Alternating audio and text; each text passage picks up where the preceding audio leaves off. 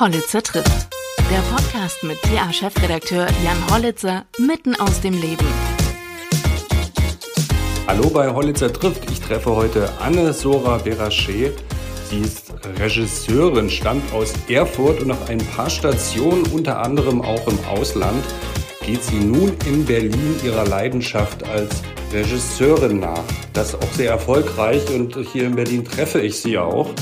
Sie führt unter anderem Regie bei mehreren Tatorts, die auch in naher Zukunft ausgestrahlt werden.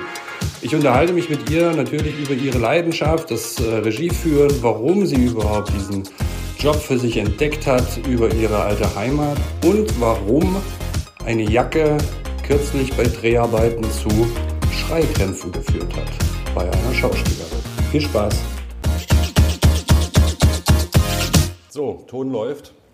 Und heute ähm, habe ich einen Gast aus Thüringen. Ich bin ja auch aus Thüringen, aber diese beiden Thüringer treffen sich heute in Berlin. Mhm. Ja, müssen Thüringer nach Berlin kommen, um hier zusammen zu sprechen, einen Podcast aufzunehmen. Ja, herzlich willkommen, liebe Anne, in, in, in, dem Podcast. Ich bin, wenn du dich fragst, wie ich überhaupt auf dich gekommen bin, und zwar ja. habe ich die Eröffnung der Berlinale geschaut. Ah. Und dann hieß es, eine Thüringerin, Erfurterin, ist in der Jury der Berlinale. Und da dachte ich, ah, das habe ich noch nicht gewusst, dass wir da so hochkarätige ähm, Drehbuchautoren oder Regisseurinnen haben, die auch in der Jury sind. Und so habe ich die Anfrage gestartet. Ah, ja. Cool. Hat auch mich überrascht, dass ich ähm, die Anfrage bekommen habe, in der internationalen Jury der Berlinale zu sein. Mhm. Ich dachte, immer, dass ich das irgendwann, dass ich irgendwann mal so eine Anfrage bekommen werde, aber so in 20 Jahren dachte ich, wenn ich noch fünf Filme gemacht habe. Äh, und das hat mich schon überrascht. Ich bin ja, war ja die einzig Deutsche. Es gibt immer einen, eine oder einen Deutschen mhm. in der Jury. Und äh, ja, das war eine ganz tolle Zeit. Ich hatte schon andere Juries gemacht, aber es ist nochmal was anderes, ähm, auf die Berlinale in den Wettbewerb die Jury zu sein, weil, also den goldenen Bären auszusuchen, weil das irgendwie so meine, Heimat ist, dieses Festival. Alle meine Filme liefen da. Ähm, und die ersten Erfolge habe ich da gefeiert. Den ersten Preis, den ich je bekommen habe in meinem Leben für einen Film, habe ich auf der Berlinale bekommen. Das war auch die einzige deutsche Beteiligung damals, kann das sein? Ähm, das war 24 Wochen, mhm. aber ich hatte vorher schon äh, zwei Mütter, äh, mhm. meinen ersten langen Film, meinen ersten Kinofilm ähm, der noch während des Studiums entstanden ist, denn der lief auch schon auf der Berlinale in der untersten Sektion, in der Perspektive Deutsches Kino mhm. und hat dort die Perspektive, also die Sektion äh, gewonnen, den besten Film gemacht dieser Sektion. Und ich habe äh, damit mit diesem Preis und mit, diesem, mit dieser Anerkennung, dass der Film überhaupt dort läuft, ähm, das geschafft, dass das ein Kinofilm wird. Also es mhm. hat einen Verleiher gefunden und ich war erst im dritten Jahr meines Studiums. Ich habe Regie studiert an der Filmakademie Baden-Württemberg und ähm, habe schon einen Kinofilm gehabt während des Studiums. Also das war völlig verrückt und das gibt es eigentlich nie. das war ein ganz guter, ganz guter Start und das habe ich alles der Berlinale zu verdanken und jetzt äh, so als Krönung äh, da in der Jury zu sitzen und den, über den goldenen Bären zu, zu, zu entscheiden. Mhm. Das war schon eine und du warst in Chicago schon mal in der Jury. Genau, mhm. im, beim Chicago Film Festival, das mhm. war auch toll. Äh, aber es ist nochmal was anderes, ähm, als auf der Berlinale zu sein. Aber auch in, in Chicago war es auch die, ähm, der Wettbewerb, das ist ja immer so der, die höchste Sektion des, von Filmfestivals, ähm, die dann den Hauptpreis vergeben. Und auch das war schon äh, eine coole Sache. Mhm. Äh, ich habe ja vorhin gesagt, Erfurterin. Äh, bis Jahrgang 82. Mhm. Ich sage das jetzt, sagt man eigentlich nicht bei einer Frau, äh, ja. weil ich bin Jahrgang 80 und auch in Erfurt groß geworden. Ja, so. wir kennen uns nicht. Wir kennen uns nicht, nee. nein. Erfurt ist ja, ja gut, ist jetzt keine Großstadt, aber 200.000, da kennt man jetzt auch nicht unbedingt jeden. Nee, ja. es kommt vor, dass man sich nicht kennt. ja, ja, ja. Aber so von der von der Kindheit hat man da sicherlich äh, viele Parallelen in Thüringen und äh, mhm. du hast ja dann irgendwann Thüringen auch hinter dir gelassen. Bist, äh Eigentlich schon früh, mit 16 bin ich mhm. schon weggezogen aus Erfurt mhm. nach Arnstadt. Nicht mhm. so weit, mhm. aber erstmal habe ich in Arnstadt mein Abitur gemacht, mhm. Fachabitur. Und ähm, war da schon nicht mehr in Erfurt und vielleicht. Ja. Und dann nach London, ne? Genau. Na, dann bin ich erstmal noch nach Frankfurt und habe in Frankfurt am Main Sozialpädagogik studiert aus einer Not heraus, weil ich eigentlich gar nicht wusste, was ich machen soll mit meinem Leben.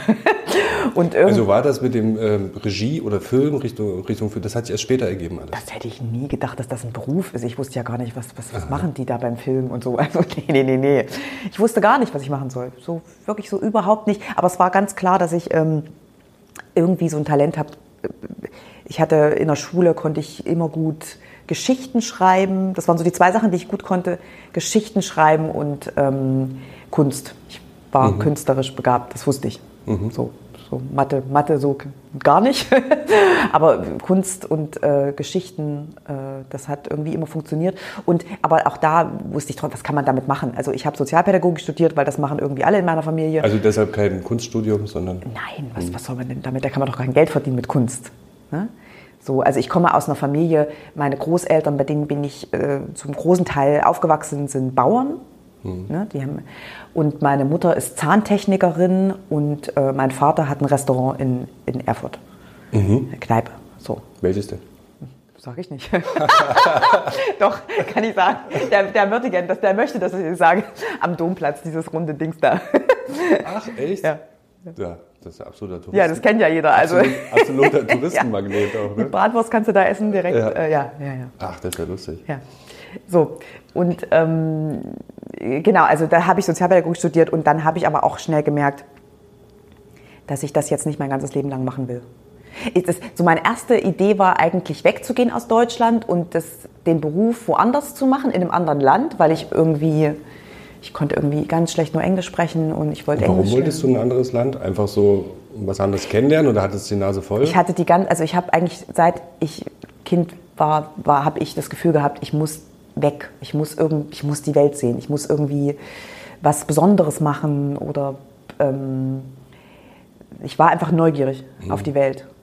Und die, also da, wo ich herkam, äh, war das immer also wir sind, meine Eltern sind nicht viel gereist, obwohl mein Vater ja Algerier ist, ist kein Deutscher und trotzdem sind wir nie gereist mit ihm. Ich habe auch, er spricht Französisch äh, und Arabisch natürlich fließend, weil das ist seine Muttersprache. Äh, das habe ich nicht gelernt, das haben sie mir nicht beigebracht. Also ich hab, äh, bin sehr deutsch aufgewachsen, ein Kind der DDR, absolut. Und ähm, ich wollte einfach sehen, was, also ich habe gesehen, was andere Leute machen. Ich habe ja den Fernseher eingeschaltet ja. und wollte das auch. War eigentlich immer auch ein bisschen so man könnte es fast sagen, also, im, also man kann es negativ sagen, im Neid gedreht. Also ich wollte das machen, was die anderen Schönes machen. und bin dem hinterher ge, ähm, ge, gerannt sozusagen als mhm. ähm, junge Person. Mhm. Und dann, wann hast du das erste Mal so richtig festgestellt, dass das wäre was für dich? Na, ich war dann irgendwann, habe ich in London gearbeitet als Sozialpädagogin und habe ähm, gemerkt, ja gut, das kann ich jetzt auch nicht mein Leben lang machen. Englisch kann ich jetzt. Ähm, in London leben hat mich auch irgendwie genervt. Das ist extrem teuer alles und du musst irgendwie immer zwei Jobs machen, um irgendwie ein gutes Leben zu haben. Ich wusste, das geht einfacher und bin zurück nach Berlin. Da war ich vorher schon immer so als ähm, mit 16, 17 bin ich schon immer irgendwie, war ich immer in Berlin unterwegs mit Freunden und bin dahin und habe erstmal so Praktikas gemacht. Das war die Zeit, wo man ganz viele Praktikas gemacht hat, mhm. alle unbezahlt und mhm. hatte erstmal das ganze Geld wieder ausgegeben, was ich ähm, was ich verdient hatte in London, hatte gut angespart, war zwischendurch auch noch kurz in Madrid, habe eine Weile in Madrid gelebt, ein halbes Jahr und bin dann äh, nach Berlin und äh, war dann am Theater, habe äh, assistiert am Theater und habe schnell gemerkt, dass eine Assistenz nicht mein, das kann ich irgendwie nicht.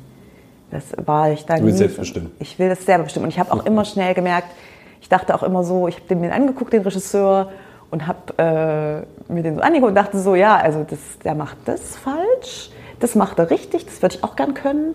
Und das macht er eigentlich auch falsch, weil hier versteht ihn sein Schauspieler überhaupt nicht, die reden völlig aneinander vorbei. Mhm. Das musst du eigentlich, ich habe den eigentlich die ganze Zeit beobachtet und geguckt, wie könnte ich das, was der macht, besser machen. Also ich wollte nie die Assistentin sein. Ich wollte eigentlich immer das machen, was der macht.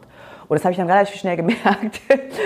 Und ähm, habe dann beim Film, bin das erste Mal mit Film in Berührung gekommen, indem ich bei einem äh, Studentenabschlussfilm ähm, eine Kinderbetreuung gemacht habe. Also wenn Schauspieler unter 16 sind, brauchen die eine Betreuung. Und mhm. diese Person darf keinen anderen Job an diesem Set machen, an diesem Filmset, sondern einfach nur dieses Kind betreuen.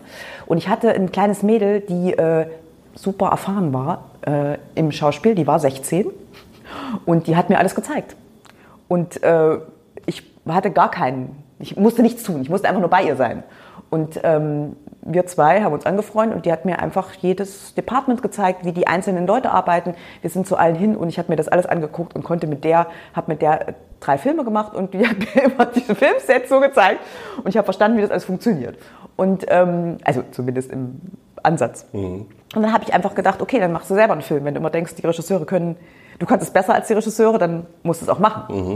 Und dann habe ich einfach einen kleinen Film gemacht. Ähm, über meinen Nachbarn in Neukölln, der, ähm, ich dachte immer, der ist ein Hochstapler. Äh, und es stellt sich, hat sich aber herausgestellt, dass äh, der kein Hochstapler ist, sondern das alles wirklich selbst erlebt hat, diese Geschichten, die er erzählt hat. Ähm, und ich fand es interessant, wie. Also, du hast dann richtig nachrecherchiert, ob das gestimmt hatte, was der erzählt. Ja, der Film erörtert das. Also der Film handelt davon, dass man selber, also ich habe den Zuschauer in die gleiche Situation gebracht, in der ich auch war, nämlich dass ich Vorurteile diesen Menschen gegenüber hatte. Und diese Vorurteile entlarve ich in diesem Film. Mhm. Also dass du immer mehr merkst, ah, ähm, ja, der Typ ist total auf Hartz IV und er hat, glaube ich, ein kleines Drogenproblem. Aber das, was der erzählt hat, alles gestimmt.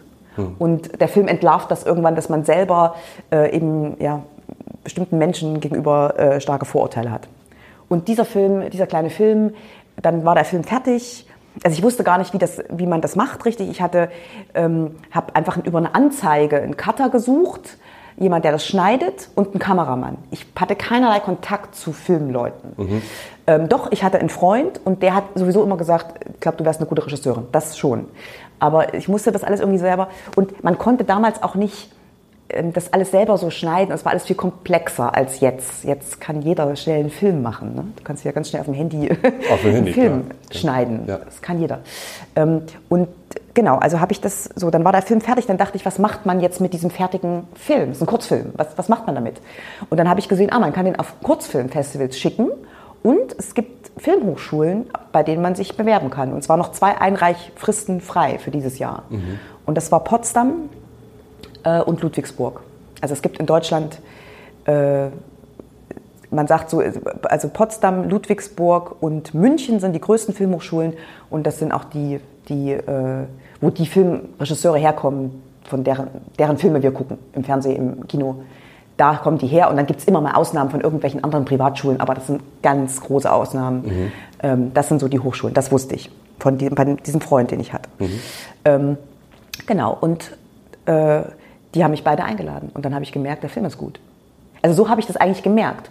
Und dann hat plötzlich ein äh, Fernsehsender, die Festivals haben den Film genommen und ein Fernsehsender hat den gekauft. Ich hatte das Geld wieder drin, was ich selber da reingesteckt hatte.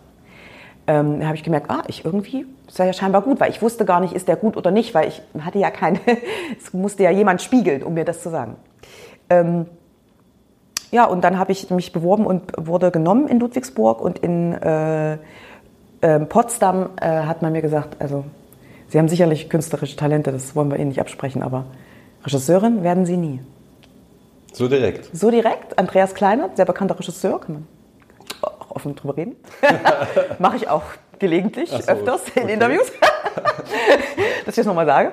Äh, Andreas Kleiner, um das mal zu betonen. Ähm, das war ja nochmal eine schöne zusätzliche Motivation, wenn man sowas hört. Dann, ne? so, ja, jetzt, jetzt erst ja. recht.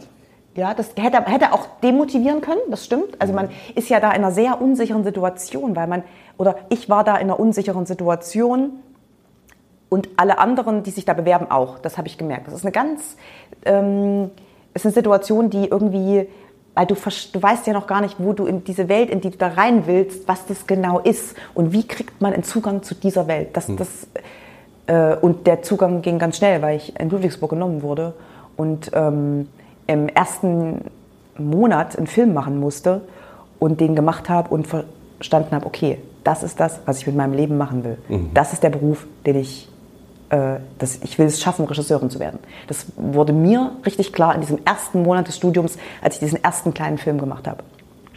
Und den musste ich mit Schauspielern machen. Und das war das erste Mal, dass ich mit Schauspielern gedreht habe. Dieser Film, den ich vorher gemacht habe, war ein Dokumentarfilm. Es war ein kurzer Dokumentarfilm über ja, eine reale Person, über meinen Nachbarn. Ähm, und das war, war mit Schauspielern und da habe ich gemerkt, okay, das ist das, was ich eigentlich machen will. Blöd, ich studiere Dokumentarfilmregie und ich durfte nicht wechseln. Und nun hatte ich halt sechs Jahre, das Studium geht ähm, mindestens vier, aber das schafft keiner. Ich habe sechs Jahre studiert, wie fast alle. Und ähm, in diesen sechs Jahren habe ich versucht zu wechseln und das ging nicht. Ich habe alles probiert. Ich habe neu mich beworben. Ich wollte, war bereit, neu anzufangen zu studieren. Äh, nach dem dritten Jahr dachte ich, es ist mir egal, ich muss noch mal. Ähm, es ging alles nicht. Die haben sich totgelacht. Die meinen so, nee, du studierst Dokumentarfilm, du bleibst da. Und wechseln konnte ich in dem Moment, als ich ähm, geheimerweise, wir sollten einen im dritten Jahr einen kurzen Dokumentarfilm machen. Das war die Aufgabe. Und ich habe äh, das geheim gehalten und habe einen langen Spielfilm gemacht. Und der Film war fertig und man hat sich überlegt, ob ich nicht, äh, ob ich nicht die Hochschule verlassen muss, weil ich gegen die Regeln verstoßen habe. Schon wieder. Ich habe eigentlich bei jedem Film ein bisschen gegen die Regeln verstoßen, aber das war die Krönung. Und ähm, dann habe ich den Film aber geschnitten. Der Direktor kam und meinte, naja, ist eigentlich ganz gut. Es wird, eigentlich, es wird ganz gut, mhm. glaube ich. Mhm. So. Und dann habe ich, hab ich mich beworben, äh, eben auf der Berlinale. Das war zwei Mütter und die haben mich genommen und äh, dann war eigentlich alles klar und dann bin ich, äh, habe ich ein Jahr Pause gemacht äh, und bin ein Jahr lang mit dem Film gereist. Hab, es war ein Kinofilm, es war ein Pferd, richtiger Film, der im Kino lief und ähm, ich konnte damit über die, durch die Welt reisen, weil mich Festivals eingeladen haben und äh, das habe ich gemacht. Und nach dem Jahr bin ich zurück und habe gesagt, okay, eigentlich habe ich ja alles, was ich brauche, um Regisseurin zu werden. Ich habe einen Film gemacht, der im Kino lief und der hat noch Preise gewonnen es ist eigentlich alles da, um für. Ich brauche dieses Diplom ja gar nicht. Wieso studiere ich eigentlich noch? Wäre meine Frage gewesen. Diplom ja. ist Quatsch. Und dann bin ich zurück und habe gesagt, okay, unter einer Bedingung ähm, kann ich jetzt hier noch sein.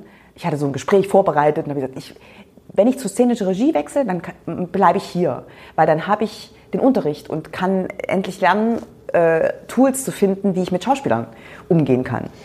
Das ist also, wenn, wenn, wenn du so beschreibst, ähm du, du hast festgestellt, das ist genau das, was du machen willst, das mhm. Regieführen. Mhm. Was ist denn die Magie dahinter? Also ich, wenn, du, wenn, wenn, du das so beschreibst mit dem Regieführen, dann ist das ja auch Menschen führen und äh, Menschen in die richtige Richtung zu dirigieren. Ja, aber nur für, den, für den Film, ne? Also. Mhm. Ja, ja, genau. ja, ja. Aber, aber was ist dann so die Magie des Regieführens? Ich glaube, das ist, du hast am Anfang ganz gut beschrieben, man hat ja gar keine Ahnung davon, was ist das überhaupt. Ja, ja. Und ich glaube, so geht es ja auch vielen, die einfach nur Filme schauen. Hm. Was macht einen guten Regisseur aus? Ähm, also es sind zwei Fragen. Einmal, was ist die Magie und einmal, was, ist, was macht einen guten Regisseur aus? Ähm, also einmal ist die Arbeit, die ich mache, natürlich sehr komplex. Also ich... Äh, ein Teil, und das ist wahrscheinlich das, was sich alle vorstellen immer, ist, dass ich äh, mit Schauspielern rede und Schauspiel inszeniere, mhm. diesen Film inszeniere und dazu beitrage, dass das Schauspiel gut ist. Ne, das ist ein ganz, ganz kleiner Teil. Das ist ein Teil, der mir großen Spaß macht. Ähm, ähm, ich glaube, ich habe während des Studiums schnell gemerkt, als ich in dieser Dokumentarfilmklasse war, dass ich ähm, nicht so gerne lasse, sondern ich habe eine Idee, wie, das, äh, wie die Geschichte sein soll und das möchte ich umsetzen. Und dann fange ich an, Dinge zu tun, dass der Film so wird, wie ich den haben will. Und beim Dokumentarfilm ist das ist ganz, ganz, ein ganz großer Teil ist beobachten und es so lassen, wie es ist und darauf zu vertrauen, dass es so wird, dass, dass etwas passiert, was spannend ist, was man für den Film benutzen kann. Mhm. Und ich war, bin jetzt im Nachhinein total froh, dass ich im Dokumentarfilm klasse war, weil ich natürlich gelernt habe, dass ich ein Projekt, wenn ich das vorbereite, und eine Vorbereitung heißt eigentlich immer erstmal das Drehbuch zu schreiben und äh, danach das alles vorzubereiten, dass alles da ist beim Dreh, damit wir das schnell und gut umsetzen können. Weil wenn wir drehen, haben wir ganz wenig Zeit. Wir rennen gegen die Zeit. Weil jeder Drehtag kostet so, ich sage jetzt mal im Durchschnitt 30.000 Euro. Ein Tag.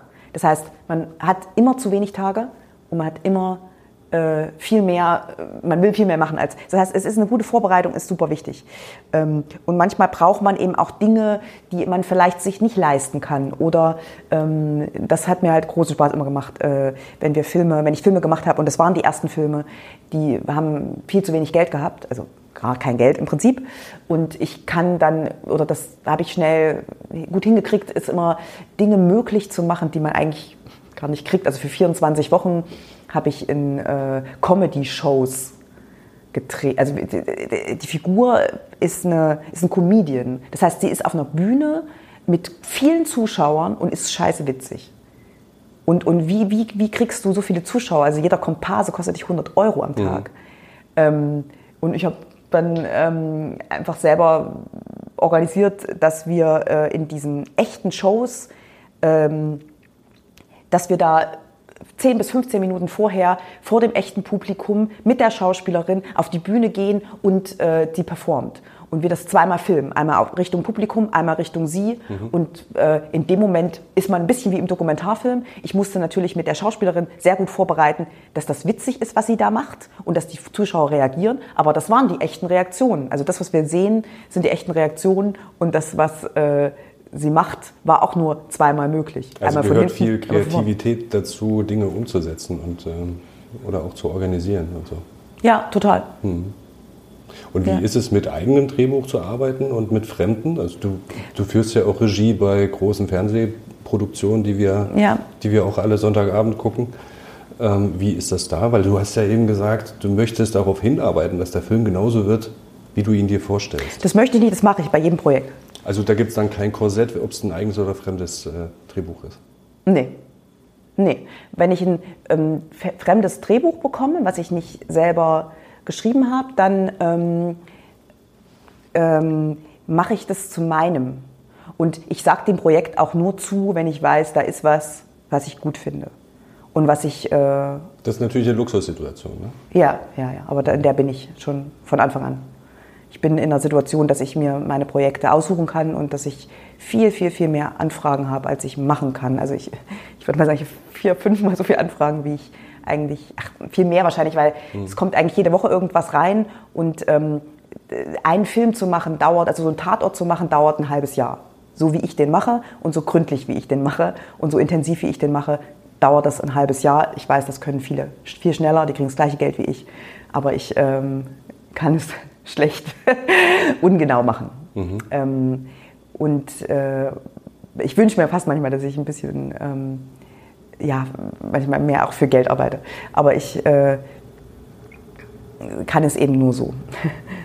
ähm, was war die Frage vorher? Ich weiß nee, das trifft, das trifft das ja schon. Also, dass du dir auch kein Korsett anlegen lässt, wenn es irgendwie ein fremdes Drehbuch ist. Ne? Oder ja. dann sondern du das immer so umsetzt, wie du es wie selbst auch wirklich haben willst. Ja, ja. Also im Idealfall ist das Drehbuch kein Korsett, sondern es ist ein, es ist ein Leitfaden. So. Genau, mhm. und, das, und der ist gut. Also wenn der nicht gut ist, gibt es die Möglichkeit, dass ich das gut mache mit dem Autor zusammen. Es gibt, oder es gibt die Möglichkeit, ich mache das Projekt nicht. Ne?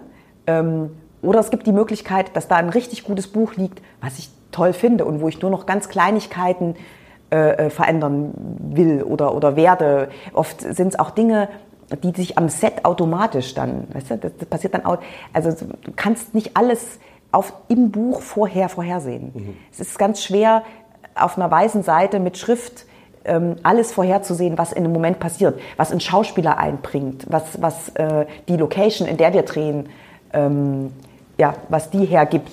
Äh, wie reagierst du denn, wenn, wenn sowas, wenn etwas nicht läuft, wie du jetzt dir vorstellst? Ähm, hm. Vielleicht auch, weil es die ein oder andere Dive gibt da im, im Schauspielaufgebot. Ja. Ähm, wie, wie, bist du dann als äh, Regisseurin? Bist du dann eher laut oder bist du dann ruhig und Na, mein Job oder? ist erstmal, mein Job ist, dass ich das äh, möglich mache. Ne? Dass, ich, dass ich einen anderen Weg drumherum finde. Und mein Job ist andauernd, ich will was und das geht so nicht mhm. wie ich das will. Das ist andauernd. Das, also ich, ich, andauernd ecke ich irgendwo an. Ich will so da lang und da gibt es eine da gibt's eine, einen Stopp. So. Und dann muss ich mir überlegen, wie gehe ich drumherum um mhm. das Hindernis. Mhm. Und das ist natürlich beim Inszenieren, beim, mit dem, in der Verbindung, in der Beziehung mit den Schauspielern so. Es ist aber auch in ganz vielen anderen Bereichen. Ich kriege eine Location nicht. Ich will mhm. unbedingt in der Oper in, in äh, Hamburg drehen. Die kriege ich nicht. Die sagen nein. Was machen wir dann? Was heißt das für uns? Ähm, Genau. Und dann, äh, ja, manchmal ist der Kompromiss äh, fast, es, darf, es darf sich nicht wie ein Kompromiss anfühlen, sondern du musst es dann irgendwie zur Tugend machen, zu dem, wenn du da nicht weiterkommst. Ne? Aber wenn du jetzt konkret fragst nach, einem, ähm, nach einer Schauspielersituation, ich hatte gerade eine Situation, erster Drehtag, ähm, erste Szene, also wir haben noch nichts gedreht und ähm, die Schauspielerin äh, sagte mir vorher schon, sie möchte die Jacke nicht anziehen, die in ihrem Kostüm angelegt ist. Und diese Jacke ähm, hat sie den ganzen Film über an. Und sie sagt mir am Abend vorher, sie möchte die Jacke nicht anziehen. Mhm. Dann habe ich ihr gesagt, ähm, das ist natürlich, verstehe ich, es, es gibt Dinge, in denen sich Schauspieler unwohl fühlen und wirklich die Rolle nicht richtig spielen können. Kann ich nachvollziehen, aber das ist jetzt zu spät. Das hätten wir besprechen müssen in der ersten Kostümprobe. Du hattest drei. Ähm, schwierig. Schwierig. Die Jacke muss leider angezogen werden. Am nächsten Tag kam die Kostümbildnerin schon ganz aufgeregt zu mir und meinte, sie will die Jacke nicht anziehen. Und ich so, okay, jetzt zwingen Sie mal nicht, zieh ihr eine andere Jacke an, eine Wärmejacke, haben die oft an, die Schauspieler, die Wärmejacken. Und wenn, das, wenn es losgeht, ähm, ziehst du ihr die Jacke an, die wir brauchen. Ne? Also kurz vor der Szene, wenn sie wirklich am da steht, in der Situation steht und in die bereit. Rolle, mhm. alle sind bereit, mhm. genau, alle gucken, alle mhm. sind bereit mhm. und dann ziehst du ihr die Jacke an. Und dann wird sie sagen, sie zieht die Jacke nicht an und dann komme ich. So, genau so war So ein bisschen Psycholo psychologische Kriegsführung. Da. Naja, also es ist absolut mein Recht, dass sie diese Jacke anziehen muss. Das ist gar keine Diskussion. Aber ich verstehe natürlich auch, wenn sie sich schlecht fühlt. Wir müssen jetzt, ich möchte nicht, dass sie sich schlecht fühlt. Ich möchte ja, dass die sich gut fühlen. Weil wenn die sich schlecht fühlen, spielen die schlecht. Mhm. Ich will, dass die sich gut fühlen, damit sie gut spielen. Ist doch klar. So. Aber wir hatten dieses Problem mit der Jacke. Und ähm, ja, das war dann eben genau auch so. sie zog die Jacke eben nicht an. Ich kam und dann wurde geschrien. Sie schrie, aber richtig, nahm die Jacke, schmiss sie hin. Ich schrie, aber richtig. Und dann war, ist es ja so, dass wir immer in dieser Stresssituation sind, dass wir der Zeit hinterherrennen, habe ich mhm. vorhin schon erzählt. Mhm. Und ich habe gesagt, okay, ich setze mich jetzt auf meinen Stuhl und ich werde nicht drehen, bis du die Jacke angezogen hast. Und wir werden alle hier auf dich warten, bis du die Jacke angezogen hast. Ab jetzt. Und ich setzte mich hin. Und der Streit ging noch eine Viertelstunde und nach einer Viertelstunde ähm, kam die Produktion. ähm, was man eigentlich nicht will, aber ich, ich weigerte mich zu drehen und sie weigerte sich, die Jacke anzuziehen. Und ich dachte, wenn die Produktion kommen, werden sie zu mir sagen, dreh bitte ohne die Jacke. Sie hat einen dicken Pullover an, damit der Star okay ist. Ja, das dachte ich. Haben die aber nicht gemacht. Sind zu ihr und haben ihr gesagt, ähm, in deinem Vertrag steht, du musst die Jacke anziehen. Und dann hat es angezogen. Weil ich hätte auch nicht gedreht, wenn die Produktion gesagt das ist jetzt ein frisches, hätte, ein frisches Projekt? Das läuft noch, oder? Sag ich dir nicht. du darfst ja nicht wissen, wer das ist. aber das ist natürlich, ähm, sind ja ungünstige Voraussetzungen für die, also das zwischenmenschliche Verhältnis scheint ja jetzt ja, nachhaltig genau. gestört ich dachte, zu sein. Mhm. Genau, ich dachte, es wird die Hölle. Ich dachte, einmal dachte ich, als die Produktion, als die Produzenten kamen, dachte ich, ich werde auch zu den Produzenten sagen, ich werde nicht drehen, wenn sie die Jacke nicht anzieht. Das heißt, ich dachte, ich werde die Beziehung zu meinen Produzenten verstören. Das würde ich, hätte ich aber, den Preis hätte ich bezahlt, weil ich hätte nicht gedreht. Es hm. geht gar nicht, finde ich. Es geht überhaupt nicht, dass sie diese Jacke nicht anzieht. Das ist absolut ein No-Go. So total banal an. Ne? Nee, die Jacke war total wichtig. Diese Jacke. Diese Jacke war super wichtig und die hatte ein Konzept. Und weißt du, du musst dir vorstellen, auch das, es gibt viele Schauspielerinnen, die das nicht wissen. Und ich bin der Meinung, dass sie auch dazu zählt. Es gibt Farbkonzepte. Ich habe mir ein Farbkonzept überlegt mit meiner Kostümbildnerin und meinem Szenenbild. Es gibt bestimmte Farben, die wir ausschließen und bestimmte Farben, die im Bild sein müssen. Es gibt bestimmte Materialien, die im Bild sein müssen, weil so mache ich meine Filme hm. und mein Team. So, das heißt, äh, die Filme sehen nicht so schick aus, wie sie aussehen, äh, einfach so, sondern weil wir, weil wir das so machen, dass sie so aussehen. Und das ist also nicht nur, dass sie gute Laune kriegt. Das ist nicht nur ein, das ist ein, das möchte ich gerne, dass sie wieder gute Laune hat und dass wir uns gut verstehen. Das möchte ich sehr gern. Aber da gibt es tausend andere Dinge. Ich möchte auch, dass meine Kostümbildnerin ähm, ihr Konzept durchbringt, äh, was wir erarbeitet haben. Und ich möchte auch, und ich finde, es ist respektlos gegenüber allen anderen, inklusive mir, sich so zu verhalten, weil es gibt, da hängen Dinge dran. Hm. Und ähm, äh, deshalb war klar, ich werde diese Jacke nicht, ich werde es nicht akzeptieren. Und Genau, und äh, du, die Jacke sieht super aus jetzt. Super sieht die Jacke aus. in ja, dem Film. Das ist ja fast ein eigenes. Das ist so eine, so eine, die spiegelt sich so und das ist so. Das ist ja fast, ist ja fast ein eigenes Drehbuch. Das ist ein eigenes Drehbuch, ja. Und soll ich dir was sagen, wie die ganze Geschichte ausging? Ich dachte natürlich, der Dreh wird die Hölle mit dieser Person. Der wird die Hölle. Weil die wird jeden Tag sagen, sie wird die Jacke nicht anziehen oder sie wird jeden Tag mich hassen. Mhm. Sie wird mir nicht folgen, sie wird ihr eigenes Ding machen. Mhm. So. Man muss dazu sagen, das, ist, das, das führte ja zu so einem großen Konflikt, dass man schrie und heulte. Das heißt, die ganze Schauspielerin war völlig rot im Gesicht, total verheult. In dem Moment war, als klar war, sie zieht die Jacke an. Das Erste, was ich meinte, ist Maske. Sofort, wir müssen drehen, weil wir haben jetzt 20 Minuten verloren. Ähm, für diese blöde Jacke. So, also Hätte auch ein Dokumentarfilm werden können. Ja, schminkte, also die, die, die, die Maskenbildnerin schminkte, während ich auf die Schauspielerin einredete, so, und jetzt konzentrieren wir uns wieder auf die Rolle, weil du musst jetzt einen Moment spielen, der überhaupt nicht wütend ist und der überhaupt nicht verheult ist. Du musst jetzt umdenken. Und ich hatte ja noch nie mit ihr gedreht. Es war ja der erste Moment. Und ich dachte, das kriegt die nie hin. Die war knallrot im Kopf. Die hat sich so aufgeregt und die hat sich so reingesteigert in diese, in diese Jackensituation, dass sie, dass ich dachte, das wird, wir werden jetzt diese Szene, das wird jetzt ewig dauern, ehe sie so weit ist innerlich, diese, den Moment spielen zu können, weil der hat überhaupt nichts mit Wut zu tun und auch überhaupt nichts mit Trauer oder, oder so. Sie, ich sagte, und bitte, die switcht in die Rolle und es war grandios. Es ist eine hammergute Schauspielerin. Das habe ich ganz selten erlebt, dass jemand so, so gut sich, also so gut, ja, äh, switchen kann in eine Rolle. Also reinschlüpfen kann in eine Rolle. Und zwar auf, auf auf Knopfdruck. Mhm. Das habe ich, wirklich noch nie gehabt. Das also heißt, professionell läuft es gut. Ähm wir wurden Best Friends, du. Ah. Wir wurden Best Friends über den ganzen Dreh. Die liebt mich, die sagt in jedes Interview, wie gut ich bin, was ich für eine gute Regisseurin bin. Am Ende, es lief äh, wirklich von 0 auf 100 und wieder auf. So, müssen wir nach Ausschlussverfahren jetzt mal rausbekommen, wer diese Schauspieler Ihr könnt raten, alle. Okay, nochmal einen ja. anderen Punkt würde ich gerne noch ähm, mit dir auch besprechen. Ich hatte in einem Interview gelesen, dass du ähm, dir gerne auch äh, hochpolitische, gesellschaftlich relevante Themen nimmst und die aus einer gewissen Perspektive erzählst. Ähm, du hattest ja vorhin schon angedeutet, man hat hier und da Vorurteile. Oder ähm, bei der Die Welt wird eine andere sein, ähm, aus der Perspektive einer Frau, die die, die Radikalisierung ihres, ihres Freundes miterlebt. Und, ähm, nicht nur irgendeine Radikalisierung, sondern den 11. September. 11. September. Er ist, er ja. ist der ein Terrorist des 11. September. Ja, ja. genau. Und ähm, dass das aus ihrer Perspektive eben viele Leerstellen hat am Anfang, ähm, dass viel dunkel bleibt dahinter. Mhm. Ähm, wir haben ja nun diesen Ukraine-Krieg, diesen unsäglichen. Mhm. Rattert es denn da bei dir im Kopf schon um dieses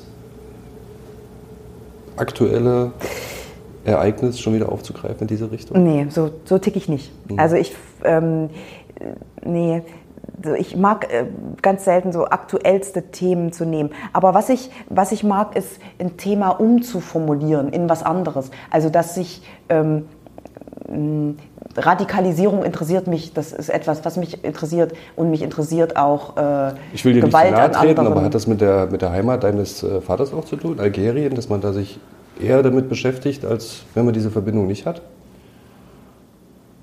Kann sein. Du, das kann ich jetzt gar nicht. Äh also mein Vater ist natürlich nicht radikal. Genau, ganz, das, und, ganz und gar nicht. Nein, nein, nein. Und ganz, damit die meisten, sagen, ja, ja, die meisten Araber nicht. Aber äh, ähm, kann natürlich. Nee, ich, nee glaube ich eigentlich nicht, weil ich glaube, ähm, mich jede Form von Radikalisierung, äh, RAF, finde mhm. ich super spannend. Mhm ist total abgegrast, wurde schon ganz viel verfilmt, deshalb ist es nichts für mich. Mhm. Äh, aber ähm, finde ich eine ganz spannende Bewegung, wie, wie man äh, so stark äh, ja, kämpft äh, für eine Sache, für die man überzeugt ist. Da brauchen wir nur nach Thüringen, unsere Heimat zu schauen. Absolut. Dem NSU. Ja, ja. Natürlich. Und Der sich in Jena entwickelt hat damals. Ja, und es ist äh, du in allen Bereichen. Ich meine jetzt mit Covid äh, diese mhm. Spaltung der Leute, die äh, der Meinung sind, dass äh, ja, irgendein Chip in einen eingepflanzt wird, wenn man geimpft wird. Äh, ist, äh, ist, und da gibt es viele, die ganz stark dafür ja, kämpfen, dass man eben, dass es keine Impfung gibt oder dass man sich nicht impfen lässt und dass der Staat uns irgendwie kontrollieren will. Es gibt verschiedene, gerade jetzt in, also gerade wenn große Katastrophen passieren, passieren eben, ja, haben Menschen eben Angst und Angst kann dazu führen, dass man ähm, ja, verrückte Vorstellungen bekommt und die ganz radikal durchsetzen will. Mhm. Wirst du dich jetzt ähm, auf das Regieführen beschränken oder hast du schon wieder Lust, auch eigene Filme, also eigene Drehbücher zu schreiben? Mm, ich schreibe ja nie alleine. Also ich habe immer, ich schreibe immer, ich bin auch, würde mich auch nicht als gute Autorin bezeichnen. Mhm. Ähm, aber ich weiß halt, wenn was gut ist. Aber es gibt, äh, also die meisten Autoren sind viel besser als ich, die können viel besser schreiben als ich. Ähm, und wir machen das immer zusammen. Also ich habe mit verschiedenen Autoren bisher gearbeitet und eigentlich immer mehr oder weniger gut zusammengearbeitet. Ähm, und ähm, immer nach dem, wenn ich einen Film gemacht habe, einen Kinofilm, mache ich sofort den nächsten. Es dauert nur unheimlich lange. Mhm. Und in dieser Zeit, in dieser Zeit, in der ich das Drehbuch entwickle, ähm, in dieser Zeit arbeite ich, mache ich andere Jobs als Regisseurin. Jetzt als letztes den Tatort äh, Bremen mhm. und den Tatort Dresden. Bei zwei. Ich habe jetzt zwei. Interessanterweise, der eine wird am 29.05. ausgestrahlt, mhm. der Tatort Bremen. Mhm. Liebes, Liebeswut, sorry, Liebeswut. Ähm, Schon fertig? Schon, wir sind gerade ähm, die Endarbeit, Sound-Sachen mache ich mhm. gerade. Äh, und ähm, äh, das kalte Haus ist der Dresdner Tatort. Der kommt direkt danach am 6.6., am 29.05., ein Sonntag, und der Sonntag danach, am 6.6., kommt der nächste von mir. Ist das nicht absurd? Zwei Sonntage nacheinander werde ich Deutschland beschallen mit meinen, mit meinen Filmen. Crazy. Ja, aber ist ja auch toll. Ja. Vielleicht kommt ja dann auch wieder eine längere Pause. Also, ja. Weiß, ich nicht. Ja. Irgendwie, ja, komisch, aber ist, glaube ich, zufällig so entstanden. Ich weiß gar nicht, ob das so geplant war vom Sender. Wie oft bist du denn noch in der Heimat? Ähm, ja, so ein, zweimal im Jahr. Meine Mama besuchen und meinen Vater. Also nicht mehr so häufig? Nee. Nee. Auch nicht so die engen Verbindungen noch zur ehemaligen Schulkammer Doch, oder so? Weil es ist ja, man hat ja oft das Gefühl, äh, halb Thüringen ist nach Berlin, Hamburg oder München ausgewandert. Ja, stimmt. In, in unserer Generation. Ich ja. habe ja auch mal ein paar Jahre hier in Berlin gelebt, als ja. ich wieder zurückgegangen bin. Ja. Ja, ich kann mir nicht mehr vorstellen, zurückzugehen. Mm, aber ich habe gute Freunde noch aus ähm, Erfurt. Ich muss man, man muss, also ich bin halt mit 16 auch weggegangen. Mhm. Und mit 16 war ich dann in Arnstadt und war in einer neuen Schulklasse. Also und habe vorher Realschulabschluss gemacht.